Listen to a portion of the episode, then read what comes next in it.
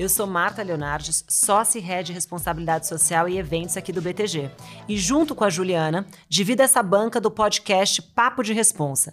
Mensalmente nós trazemos para vocês assunto de responsabilidade social, impacto social e filantropia, para você aplicar no seu dia a dia e conhecer um pouco mais sobre esse tema tão importante para a nossa sociedade. Bem-vindos ao podcast Papo de Responsa e hoje temos a honra de ter a nossa convidada especial, Maíra. Ela é CEO da Intel e hoje ela vai contar um pouquinho para a gente de como ela começou essa profissão, essa imersão em educação e o que, que é a Intel e quais são os planos para o futuro. Vocês já ouviram falar com certeza, mas hoje vocês vão saber aqui no detalhe. Obrigada, Marta. Estou muito feliz com o convite. Bom, para a gente começar, eu queria saber um pouquinho de como você começou no setor de educação. Ah, essa é uma história boa. Eu passei 18 anos, uh, o primeiro ciclo da minha carreira, trabalhando com recursos humanos, mais especialmente em consultoria de recursos humanos muito focado em jovens. Então, ao longo de 18 anos, eu ajudei jovens a procurar, encontrar sua primeira oportunidade de trabalho, seja como estagiários, como trainees recém-formados, e organizações a encontrar e desenvolver esses jovens talentos. Quando eu comecei a trabalhar com isso, existia uma pequena distância, vamos dizer assim, entre o que a universidade ou o ensino superior formava e o que o mercado de trabalho esperava. Né? Era uma, era uma pequena distância. Essa pequena distância, é, nos últimos 10 anos que eu passei é, na área de recursos humanos, virou é, um grande gap, virou um abismo de distância. Né? O mundo mudou, o mercado mudou, a demanda por profissionais mudou e o ensino superior, na sua grande maioria, continua muito parecido com o que nós, né, que já somos jovens há mais tempo, vivenciamos na nossa jornada universitária lá atrás. As pessoas têm muito medo de mudança, né? Novas adaptações e dessas, do que vem de novo. Exatamente. E o ensino, por tradição, ele é bastante conservador, né? Então, é, é essa distância que eu comecei a observar, ou seja, dificuldade mesmo, né, de jovens, ainda que com uma boa formação acadêmica, se colocarem no mercado, isso começou a me incomodar. Então, eu tomei uma decisão de mudar radicalmente a minha carreira, né, fazer uma guinada. É, como eu brinco, eu pedi demissão para mim mesma, porque eu era CEO e acionista nessa, nessa empresa chamada Companhia de Talentos, onde eu fiquei por, por quase 20 anos. E fui procurar uma oportunidade para eu fazer a diferença é, em educação. E me deram essa chance, né? Eu tenho muita gratidão pelas pessoas que me deram oportunidade para ingressar no mercado de educação, mesmo sabendo que eu não sabia muita coisa, né? Toparam me ensinar. E eu perguntei na época, nossa, vocês têm certeza do que vocês estão fazendo, né? Contratar uma pessoa que nunca atuou em educação para trabalhar responsável pela área acadêmica de um grupo educacional tão grande. E eles me disseram, a gente tem certeza absoluta, porque é justamente esse olhar fresco, esse olhar novo de quem sabe tudo sobre mercado de trabalho que a gente precisa para redesenhar e inovar eh, os nossos cursos e os nossos programas. Então foi assim que eu fui parar em educação. Foi uma transformação de carreira muito grande para mim, porque eu tinha uma carreira muito consolidada no universo de RH, eh, tinha conquistado muitas coisas, né? Estava eh, muito orgulhosa do que eu tinha feito, mas estava na hora de fazer uma mudança. E aí eu brinco que não foi as sandálias da humildade, viu, Marta? Foi o guarda-roupa inteiro da humildade, né? Que eu tive que vestir ali e, e, reconhecer que, apesar da minha bagagem, apesar de ter sido CEO de uma, de uma empresa muito bacana, eu sabia muito pouco sobre educação e me coloquei mesmo no lugar de aprendiz. Então, foi assim que eu comecei em educação. Esse ciclo durou quase três anos, nesse grupo educacional enorme. E aí eu fiquei sabendo do Intel, que, eu, que nem chamava Intel naquela época, eu fiquei sabendo que existia esse projeto, essa, essa vontade vontade de fazer um projeto filantrópico que pudesse ser inovador e que pudesse fazer a diferença num setor que eu acredito ser a grande carruagem de transformação do Brasil, que é a tecnologia. E aí eu não, não tive como, como não me envolver. É, eu brinco que que é o emprego dos meus sonhos, né? A oportunidade de, para quem gosta de educação, construir um projeto do zero. É, então eu só tive uma opção que era dizer sim, e aqui eu estou.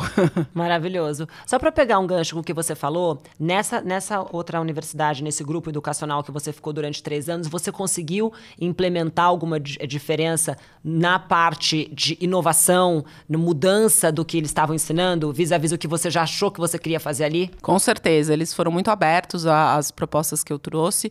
Então, basicamente, a gente trabalhou em duas direções, né? Uma é de trazer toda a parte de educação para a carreira, que hoje é tratado de forma periférica aos currículos, ou seja, tudo que a gente aprende sobre como trabalhar, como se preparar para o mercado de trabalho no ensino tradicional superior, acontece fora da sala de aula. E não está necessariamente integrado ao currículo. É verdade. Então, a gente fez muitos movimentos nesse grupo educacional para aproximar esse tipo de conteúdo que eu chamo de educação para carreira, ensinar as pessoas a trabalharem, além de saber saberem coisas, saber fazer coisas.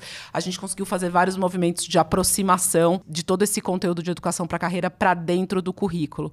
É, então, como que isso aconteceu? Desde uh, criar projetos integradores dentro do currículo, que pudesse dar para o aluno a noção da multidisciplinariedade realidade que a gente vivencia todo dia no mundo do trabalho. Raramente eu duvido que você encontre um problema que é só sobre responsabilidade social, que é só sobre marketing, que é só sobre vendas. Normalmente um, um problema ele tem multidisciplinas e multiconhecimentos são necessários para a resolução daquele problema. Então, sim, consegui fazer várias coisas. Agora, a oportunidade de começar algo. Do zero. Do zero. Ai, é muito gostoso, né? Porque é realmente uma, uma folha em branco e, e conseguir fazer o que a gente está fazendo no Intel, que é uma verdadeira é, revolução do bem, revolução virtuosa no modelo de ensino. É, como eu falei, é a chance que não aparece toda hora, a chance de uma vida, né, para quem é gosta de educação como eu. E de pessoas, né? Você gosta de educação, conhece pessoas e trabalhou em, em ler as pessoas, entender e fazer essa conexão. E como é que é o projeto Intel? O que, que é Intel? Quais são os objetivos, propósitos, que eu acho que seria bom a gente explorar. Muito bom. Então, o Intel se propõe a trazer um ensino superior, inovador e de excelência para formar líderes para a área de tecnologia. Quando a gente olha né, para a falta de mão de obra de tecnologia no Brasil e no mundo, mas no Brasil principalmente, nos próximos 10 anos, a gente fala de uma falta de um milhão de talentos para a área de tecnologia no Brasil até 2030. Um milhão, Marta, a gente é gente demais, né? É muita gente. Então, claro que tem N abordagens, ou seja, N iniciativas para tentar resolver ou ajudar a resolver essa falta de talentos em tecnologia no Brasil. E a gente celebra e quer que todas essas iniciativas deem certo. Né? Por quê? Porque a, gente entende, como eu falei, que a principal carruagem né, que vai direcionar é, o Brasil, na nossa opinião, é tecnologia. E não é só tecnologia é, para as áreas de tecnologias das empresas. Tecnologia ocupa, já ocupa e cada vez mais ocupará um outro lugar. Então, hoje, você consegue imaginar algum negócio organização governamental ou não que consiga ter crescimento, escala e produtividade sem uma estratégia de tecnologia? Não em nenhuma área dentro de uma empresa. Hoje em dia, as áreas dentro da empresa, até comerciais, precisam de tecnologia para se vender e para crescer e para tudo. Varejo precisa de tecnologia, tudo precisa de tecnologia. Perfeito. Então, tecnologia deixa de ser uma área de suporte às organizações e passa a ser uma área core, uma área absolutamente estratégica para qualquer organização. E eu falo em organização e não só em empresas e negócios, porque imagina é, gerenciar, vamos chamar assim, um país do tamanho do Brasil sem uma estratégia de governo digital por exemplo. Né? Então, isso extrapola o universo privado. A gente está falando do setor público, do setor privado, do, eh, das organizações não governamentais, ou seja, todo e qualquer lugar precisará de gente que não só saiba programar, que é a linguagem né, do futuro, já é a do presente, do futuro mais ainda, mas principalmente, Marta, pessoas que saibam pensar tecnologia. E para pensar tecnologia, não adianta só saber programar. Saber programar é super importante. Mas a gente também precisa, quando a gente ambiciona formar líderes para a área de tecnologia, fazer o que o Intel está se propondo a fazer, que dá é uma formação multidisciplinar. Em computação, sim. Em negócios, e em competências comportamentais de liderança. Mas vocês seguiram o currículo do MEC e acrescentaram matérias, vamos dizer assim, e, e, atividades. Exatamente. Então a gente segue nos quatro cursos que a gente vai oferecer a partir de fevereiro do ano Quais que vem. Quais são os quatro cursos? Ciências da computação, engenharia da computação, engenharia de software e sistemas da informação. São todos bacharelados de quatro anos. Então a gente segue exatamente as diretrizes curriculares dos cursos, porque nós somos regulados pelo MEC, pelo Ministério da Educação, mas a gente acha que só isso não é suficiente. Então a gente adicionou ao nosso currículo o que a gente chama de competência competências de negócios, saber marketing, finanças, vendas, gestão de pessoas, estratégia e competências comportamentais de liderança. Lembra tudo aquilo que a gente falou, né? Que faz a gente crescer na carreira? É sim o que a gente sabe, mas é também a nossa capacidade de se comunicar, Com certeza. De se relacionar com as pessoas, de vender uma ideia, de pensar criticamente. Então, as competências comportamentais de liderança são somadas às de negócios e às de computação. Então, a primeira coisa importante para saber sobre o Intel é que o nosso currículo ele é multidisciplinar e ele com, contempla esses três conjuntos de competências. E você conseguiu colocar isso nos quatro anos, manteve os quatro anos de bacharelado? Exatamente, são os cursos de quatro anos. E por que, que a gente conseguiu, apesar dos cursos terem quatro mil horas, a gente conseguiu fazer isso em quatro anos? Porque os dois primeiros anos é em período integral. Então, o aluno estuda o dia inteiro com a gente. Ah, no terceiro ano, meio período, por quê? Para que ele possa ter a oportunidade de fazer estágio. E no último ano, o curso é no período da noite, para que o aluno já possa trabalhar. E aí, desse jeito, com dois anos uh, período integral e dois anos meio período, a gente consegue ter, uh, cumprir uma carga horária de 4 mil horas, é, que é uma carga horária muito robusta e, e, faz caber, vamos dizer assim, a gente consegue fazer caber as competências comportamentais de liderança, as competências de negócio, além das competências de computação. Uma coisa que eu achei diferente no Intel é que nos primeiros dois anos o aluno não precisa escolher qual é a modalidade que ele quer. No primeiro ano. No primeiro? Primeiro ano, ele não precisa escolher. No primeiro ano, ele faz currículo, um currículo comum. Todos fazem o mesmo currículo. Todos fazem o mesmo currículo, para que ele possa conhecer as diferentes naturezas e características de cada curso. E aí, a partir do segundo ano, ele escolhe um dos quatro cursos que a gente oferece, ou ciência da computação, ou engenharia da computação, engenharia de software e sistemas da informação. Então, quando ele presta o vestibular, ele presta vestibular para entrar no Intel. O curso ele só vai definir devido à capacidade dele e o que e aptidão no final do primeiro ano para o segundo ano. Exatamente. Ele sinaliza uh, no, no, vestibular, né, no nosso processo seletivo, que curso ele mais se interessa, mas ele não vai cursar aquele curso no primeiro ano. Ele vai fazer esse currículo comum e confirma ou não essa escolha a partir do segundo ano. Excelente. Isso já é bem inovador, né? Isso a gente vê lá fora e aqui dentro, aqui no Brasil, a gente não, não tem esse sistema. Então, isso já é uma, uma coisa inovadora. Eu fico pensando o seguinte: um aluno que entrou, que prestou vestibular e entrou em outras faculdades, uhum. vamos colocar aqui que competem com a Intel, é, por que, que ele escolheria a Intel? Essa é uma ótima pergunta e, e recorrentemente me fazem essa pergunta. Acho que a principal razão pela qual um aluno deveria escolher o Intel é porque ele quer participar de um projeto contemporâneo, de um projeto acadêmico atual. Por quê? Além de tudo isso que eu já falei sobre o Intel, tem uma coisa que, que é muito diferente do que, do que existe no, no sistema tradicional de ensino, é que o nosso currículo ele é 100% baseado em projetos. Tá? O que isso significa na prática? Desde o primeiro dia de aula, o aluno trabalha na resolução de projetos. Que projetos são esses? Não são projetos fictícios, ou seja, não são projetos inventados pelos nossos professores. São projetos reais, feitos em parceria com o mercado. Então, uma empresa, uma startup, uma grande empresa, uma ONG, o próprio governo, podem trazer para o Intel problemas reais que podem ser solucionados através de uma solução computacional.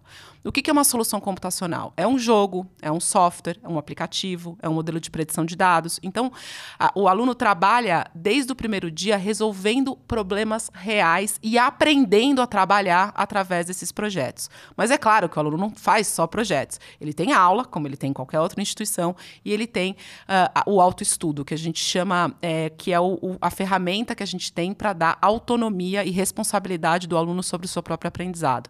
Porque é uma irresponsabilidade hoje você formar um aluno que não saiba aprender, né? Que não saiba buscar conhecimento. Não sabe trabalhar em grupo, que não sabe interagir, que não sabe defender o que ele quer, né? Essas coisas você não aprende na faculdade. Exatamente. Então a gente quer garantir que ele aprenda. Então os nossos alunos vivenciam projetos que duram 10 semanas. Nessas 10 semanas eles passam um terço do tempo trabalhando no projeto real, um terço do tempo tendo aula e o outro terço do tempo estudando, se preparando é, para poder fazer as entregas que estão relacionadas àquele projeto. Então, na, na prática, o que, que acontece? O aluno tem exatamente todos os conteúdos de computação que ele teria em qualquer outra instituição que ensine computação. A diferença é que no Intel, além disso, ele tem acesso às competências de negócios e às competências comportamentais de liderança e tem a oportunidade de, à medida que ele aprende, colocar isso em prática num projeto projeto real feito com o mercado. É, não vai ser uma surpresa. Quando ele entra na empresa, no mercado de trabalho, ele já viu aquilo, ele já viu como é entregue, ele já viu a cobrança. Então isso ajuda muito fácil. Ele ganha muitos anos, né? Exatamente. Então ele tem. É como se ele fizesse mini estágios, né? É, a cada um desses módulos. Enquanto ele aprende, ele coloca isso em prática no projeto. É, a gente fez pilotos, né, desse é isso modelo. que eu queria saber, os pilotos. Você já testou esse modelo? A gente testou esse modelo e, e, e a gente viu coisas incríveis acontecendo, né? Primeiro, o engajamento dos alunos com o aprendizado, porque a noção de que eu preciso aprender algo porque eu vou precisar disso hoje, amanhã, essa semana, e eu tenho a oportunidade de colocar em prática a teoria que eu aprendi, gera um engajamento, um compromisso com o aprendizado completamente diferente. A segunda coisa que a gente aprendeu, o senso de pertencimento que se cria à medida que desde o primeiro dia você faz parte de um grupo, que tem entregas para fazer para um agente externo que está no mercado, esse senso de responsabilidade e pertencimento é completamente diferente. E claro, o, a performance acadêmica do aluno melhora porque o aprendizado dele está o quê? Contextualizado. Ele sabe para que, ele precisa aprender álgebra linear. Ele sabe para que, ele precisa aprender programação em Python. Ele não, não é algo que um dia ele vai usar para alguma coisa que ele não sabe o que é. Ele vai precisar aprender aquilo para usar hoje, amanhã, neste projeto com aplicabilidade. E faz totalmente diferença no aprendizado, né? Quando você só aprende na teoria do que você executar na prática, principalmente com uma demanda externa. Acho que você tem esse senso que você falou, de responsabilidade que vem. Exatamente. Queria falar um pouquinho agora, como nós estamos no bate-papo de responsa, sobre a parte de social da Vocês têm um programa grande de bolsas que eu admiro muito e eu queria entender como é que isso nasceu é, e como é que vocês vão é, quebrar esses gaps e ajudar essa integração desses alunos, os bolsistas e os não bolsistas. E nessa interação em grupo, fico imaginando como que eles vão interagir em grupo e como que vocês vão incentivar isso. Então eu queria escutar um pouquinho. Ah, obrigada. Olha, o programa de bolsas é mesmo, como a gente diz aqui no Brasil, né? O projeto, o Intel é um projeto brasileiro feito por brasileiros e para o Brasil, né? Então, a, o programa de bolsas, como diz aqui, é o nosso xodó, né? A gente tem xodó pelo programa de bolsas.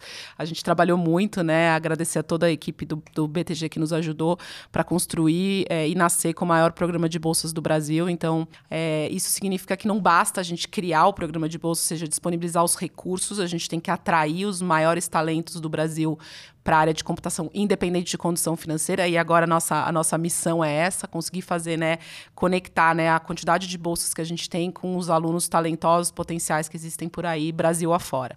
É, e tudo isso justamente para trabalhar diversidade e inclusão.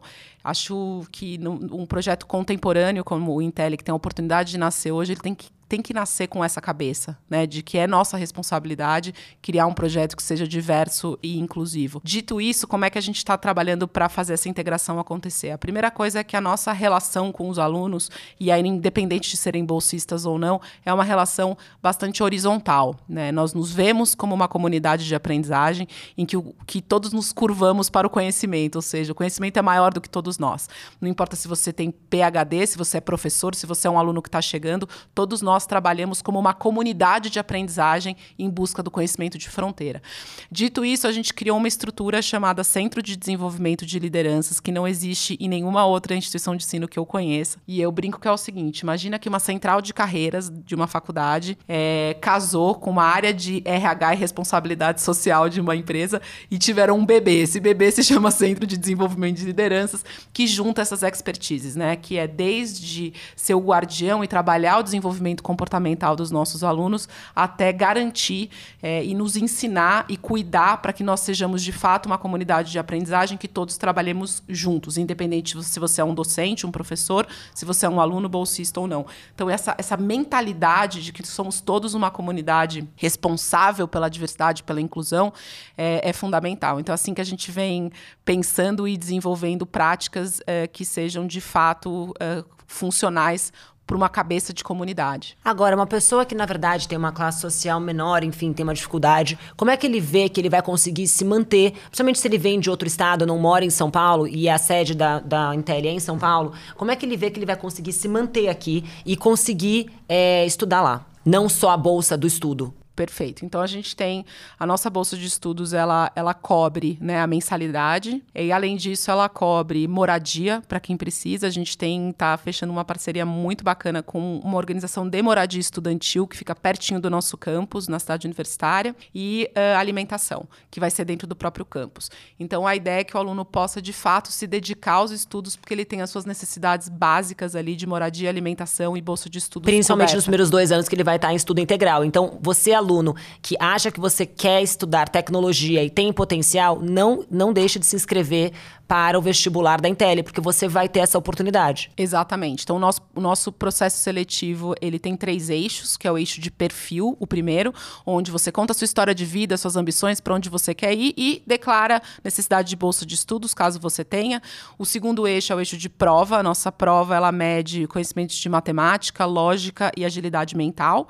E o terceiro eixo, que é o eixo de projeto, onde a gente observa esse aluno que se prepara, é, recebe um tema, se prepara antes e vai participar de uma atividade em grupo, porque a gente quer conhecer o potencial desse aluno para ser membro desse, de um time e membro dessa comunidade de aprendizagem, assim que é assim que a gente se define. Esse processo seletivo já é totalmente inclusivo, né? Exatamente, porque a gente não olha só a nota da prova, né? A gente não olha só o que ele conseguiu adquirir de conhecimento ao longo do ensino básico. A gente olha para ele como pessoa, de onde ele veio, para onde ele está indo, como estudante na prova e como membro de um time. E é o conjunto dessas três, desses três eixos que faz a, a aprovação do candidato, ou seja, que sai o nosso ranking de aprovados e depois disso acontece a alocação de bolsas.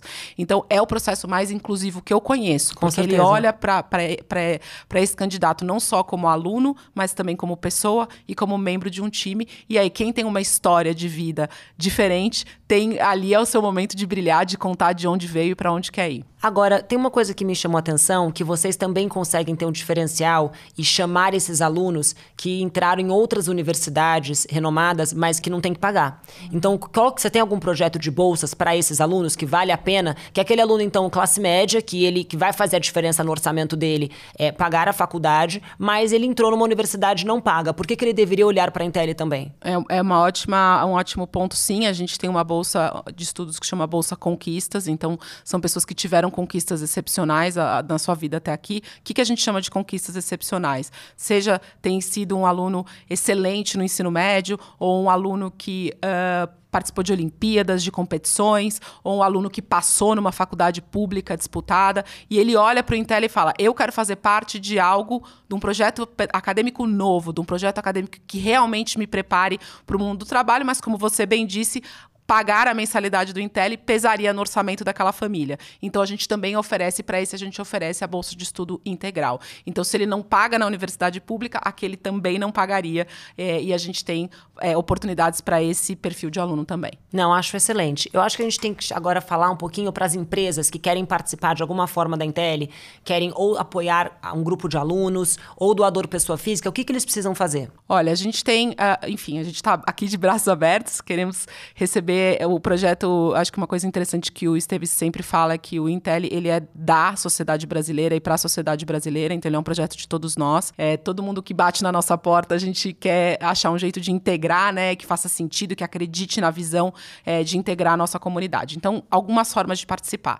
Então, se você é uma organização que tem projetos e gostaria de trabalhar, é, que, que nossos alunos viessem a trabalhar projetos, né, que, que sejam problemas reais que a sua organização está vivendo, nos procure e a gente vai é, te colocar em contato com o nosso escritório de projetos que faz todo o mapeamento e a conexão dos projetos de mercado com, uh, com, com os nossos projetos acadêmicos. Então, essa é uma forma. Outra forma é, como a gente já tem algumas empresas patrocinando através de bolsas de estudos um ou mais alunos né? E ao patrocinar um grupo de alunos, essas empresas também têm preferência por indicar projetos para os nossos alunos trabalharem. A partir do terceiro ano, né, em 2024, a gente vai ter os alunos fazendo estágio. Né? Então, se você é uma empresa que tem interesse em eventualmente contratar os nossos alunos como estagiários no futuro, também nos procure e a gente está começando a construir esse ecossistema de empresas que vão contratar os nossos alunos como estagiários e eventualmente como, como recém-formados. Então, hoje essas são as possibilidades aí de das organizações participarem do Intel. E até como pessoa física, você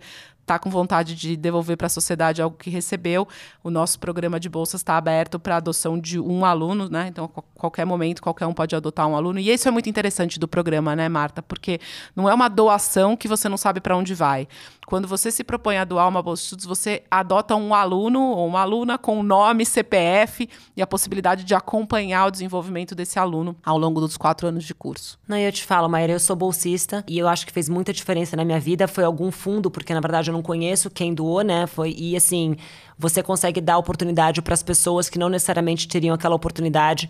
Então faz muita diferença na vida de uma pessoa. Então fico muito feliz com esse programa. Ele realmente toca com muita gente. Bom, pra gente acabar aqui esse bate-papo, queria perguntar o seguinte: qual o sonho grande da Intel? O Intel quer ser a melhor escola de computação do Brasil. Vamos começar assim, né? Fazer isso não é trivial e, e, é muito importante ter foco, porque apesar da gente ser uma associação sem fins lucrativos, a gente pensa com uma cabeça muito ambiciosa, no bom sentido, né? De poder proporcionar oportunidades é, para todos os brasileiros talentosos, né? Então a gente quer que o nosso programa cresça, o nosso programa de bolsas cresça muito. E quem sabe é, temos planos aí de não só oferecer graduação, mas também cursos de pós-graduação, mestrado, doutorado, especialização e um plano de expansão para outras cidades do Brasil através do ensino híbrido, porque a, além de ser um projeto educacional, por conta do modelo que a gente opera, né, que é o modelo de trabalhar com problemas e projetos reais da sociedade e do mundo dos negócios, imagina a hora que a gente tiver hubs Intel espalhados por outras cidades do Brasil, trabalhando projetos de transformação digital de cada localidade. Então a gente começa a expandir o nosso raio de impacto, saindo só da educação e ajudando pequenas, médias, grandes empresas que estão fora do, de São Paulo também a, a, fazerem os seus projetos de digitalização através né, do trabalho com os nossos alunos. Então, sonho grande é o que não falta. Ah, e a última pergunta: quantos alunos vocês começam e quando é o vestibular? O processo seletivo abre agora a partir de outubro, mas desde já no intel.edu.br. Quem tiver interesse no processo seletivo já tem um formulário de interesse é, disponível, então a pessoa preenche o formulário de interesse e vai ser avisada por ali assim que o processo seletivo tiver estiver aberto, outubro. É, qual foi outra? 240, 240 vagas para o ano que vem, sendo que dessas 90 são para bolsistas e outros para todos os outros alunos. Excelente, Maíra. Muito obrigada por participar do bate-papo de responsa. A gente está muito feliz com você aqui. Muito obrigada, Marta, e a toda a equipe aqui do BTG por todo o apoio que vocês nos dão. A gente fica muito feliz. Obrigada. Valeu.